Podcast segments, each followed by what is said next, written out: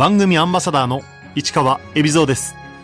このコーナーは毎回一人の障害者アスリートチャレンジドアスリートおよび障害者アスリートを支える方にスポットを当てスポーツに対する取り組み苦労喜びなどを伺います。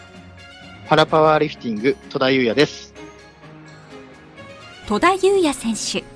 1982年北海道生まれの38歳子供の頃からアルペンスキーの選手として活躍。法政大学ではスキー部のキャプテンも務めました。26歳の時突然腰の痛みに襲われ脊髄損傷で車椅子生活に。その後パラパワーリフティングと出会い本格的に競技を開始。2016年全日本選手権で初優勝。今年2月のマンチェスターワールドカップで140キロを上げ初めて日本新記録をマークしました。現在は北海道庁の職員として働きながら東京パラリンピック出場を目指しています。子供の頃からアルペンスキーの第一線で活躍していた戸田選手。全国中学校ランキングっていうもので1位になりまして、その後、北昇高校って、まあ、全国的にもスキーで有名な強豪校に行って、で、そこでもまあ、インターハイ出場、国体出場といって、まあ、国内ではあトップの方で活躍できたと自分では思ってます。大学卒業後、競技生活に一区切りをつけ、銀行に就職。しかし、26歳の時、突然アクシデントが襲います。結婚式を銀行員の時にですね、しまして、で、その1週間後にハワイに新婚旅行に行きました。で、えー、2日目ですね、午後からワイキキビーチで妻と一緒にサーフィンをしました。で、サーフィンをですね、何回もやったことはあって、その時、すごい波は非常に穏やかで、天気も良かったんで、特に危険なサーフィンではなかったんですけれども、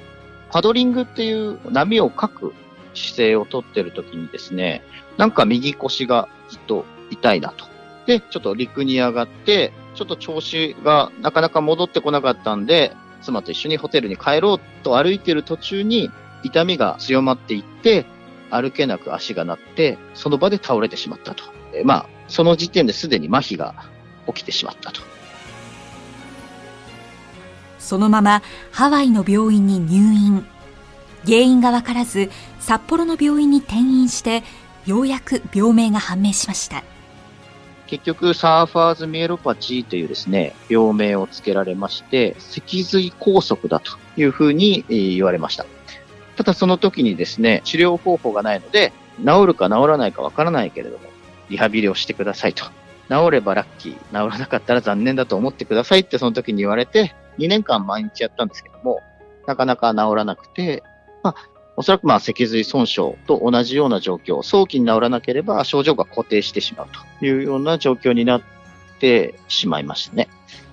今は、えっ、ー、と、車椅子で、足は、えっ、ー、と、動かない、下半身麻痺っていう状態ですね。戸田選手はその後、車椅子で銀行に復職しましたが、転職を決意。公務員試験を受けて、北海道庁に入庁しました。そんな中、戸田選手がパラパワーリフティングを知ったのは、東京パラリンピック招致がきっかけでした。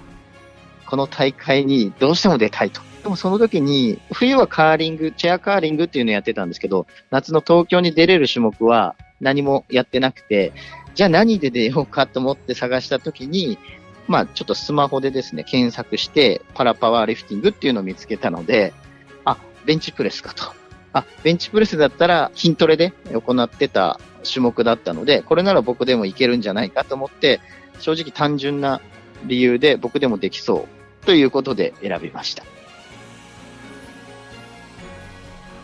パラパワーリフティングに出会い、パラリンピックに出るならこれだと直感した戸田選手。まずは何から始めたんでしょうか？近くに大会があるってことをそのあのネット上で知ったんですね。で、えー、それが、まあ、全日本選手権だったんですけども、今のパラパワーリフティング連盟の吉田事務局長の方に、ちょっとこの大会出たいんですっていうことで、そしたら、いや、いいですよ、と出れますよって言われて、練習をしないで、まずいきなり全日本選手権に出てしまったっていうのが始まりなんですよ。2015年1月に行われた第15回全日本選手権。全くの初心者でいきなりデビューすることになった戸田選手。65キロ級に出場し、70キロを上げて4位という成績でした。65キロ級で4人中4位ビリだったんですけど、これ練習して本格的にやったら、もっと100キロぐらいはいけるなっていうのをその時手応えをちょっと感じたっていうのと、やっぱりその時のトップ選手がパラリンピックに出られてた、その当時も出てた方たちがいたので、その選手たちを見た時に、ああ、かっこいいなって単純に思ってやりたいと思いました。練習場となるジム探しでも幸運が重なりました。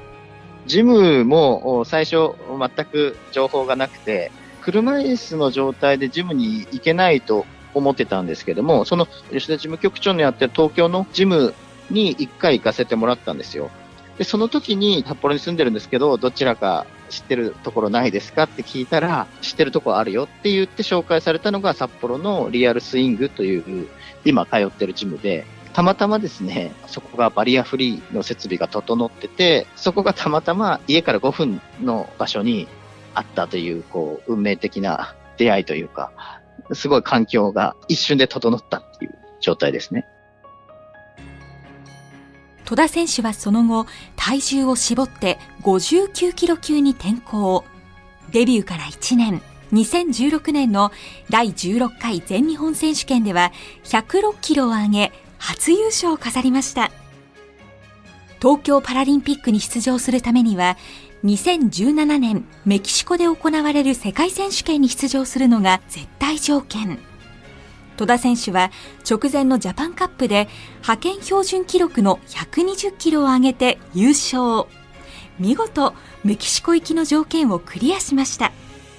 結構そこの大会は今でも思うんですけど、もうこれがダメだったら、あ競技をやめようかなと思うぐらいの気持ちで臨んだ大会だったので、東京パラにつながったっていうことを考えると、ものすごい重要な運命の分かれ目の大会だったなと思ってます。戸田選手は世界選手権に出場。ここで世界との差を痛感します。いや、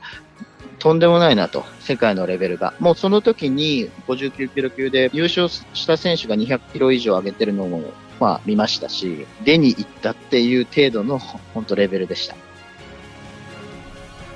北海道庁に勤める戸田選手は仕事と競技生活を両立させています。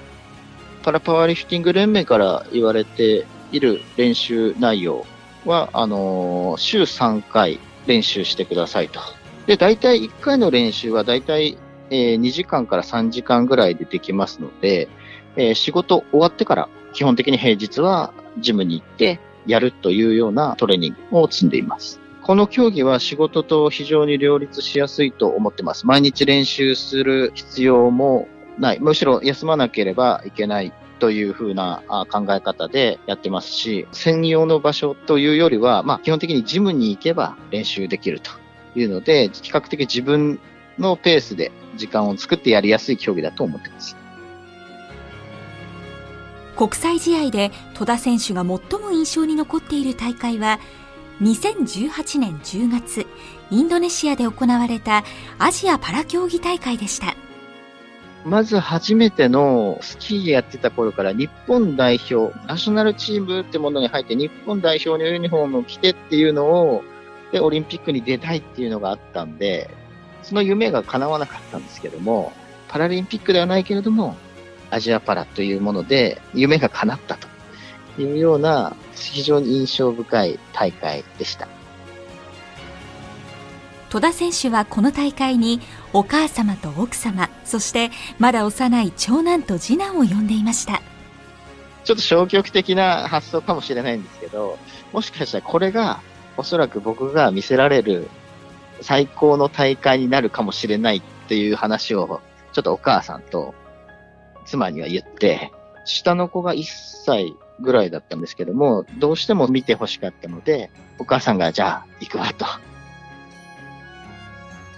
会場では当時5歳だった長男の頑張れ頑張れパーパという声援が響き渡りました。その時からかな、ものすごい応援してくれるようになってですね、もう会場のみんな周りの外国人の人が見るぐらい 目立ってました。大きい声出すので。まあでも本当に絶対にいいとこ見せないとなっていうのはありましたね。去年の全日本選手権にも来てくれて、えー、ものすごい大きな声で応援してくれました。戸田選手は今年2月、マンチェスターワールドカップで140キロを上げ、初めて日本新記録保持者となり、東京パラリンピックに向け確かな手応えをつかみました。本当に残り2試合というところで、えっ、ー、と、その2月のマンチェスターの成績と4月のドバイのワールドカップの成績、その2試合で東京パラの道が決まるっていう状況の中で、その試合のために仕上げてきてた中で、ものすごいアドレナリンが出て、完璧な試技をできて、これで決まったかなっていうぐらいの手応えはありました。戸田選手には自分を励ましてくれる大好きな曲があります。湘南の風の応援歌です。そんなね、アップテンポな、すごい激しい曲じゃないんですけど、頑張ろうっていうか、なんかこう、何もないところからやってきたっていう、そういうのをこう思い出させてくれるっていうか、そんな曲ですね。奥様と7歳と2歳になる2人のお子さんも戸田選手の競技生活を支えてくれています。子供2人いるんで、あまりこう、細かいことを言わないというか、まあ妻ももともとスキー選手で僕より全然強い全国レベルの選手だったので、結構厳しいですよね。結果をちゃんと残せよと。いつも言われますもん。練習しても結果出なかったら意味ないからなとか。で、食事管理とか、私生活の部分でも支えてくれてます。まあ本当に子供のこととか生活のことに関しては全てやってくれてるので、僕につきっきりでなんかいろいろこうサポートっていうタイプではないんですけど、しっかりと僕が競技と仕事に集中できるような環境は整えてくれてます。長男が幼稚園に通っていた時、こんな嬉しいことがありました。お遊戯会で比較的自由な幼稚園で、あの、子供たちから出た意見を取り入れて、その生活発表会っていうのをやるんですけれども、僕の競技を長男が紹介してくれて、で、新聞記事とかに出たやつを幼稚園に持ってったところ、みんながこの競技どういうのっていうことで、自分たちで木の棒にペットボトルをつけて、そこに、まあ、水を入れて、重さを変えたりして、自分たちでそのベンチプレスっていうバーとバーベルを作ってですね、僕たちもパワーリフティングをやってみたいというような、そういう生活発表会で感動しました、非常に。だからこのぐらい水を入れたら何キロになるとか、そういうのも幼稚園の先生は工夫して勉強になったって言ってくれましたね。まあ新聞出たら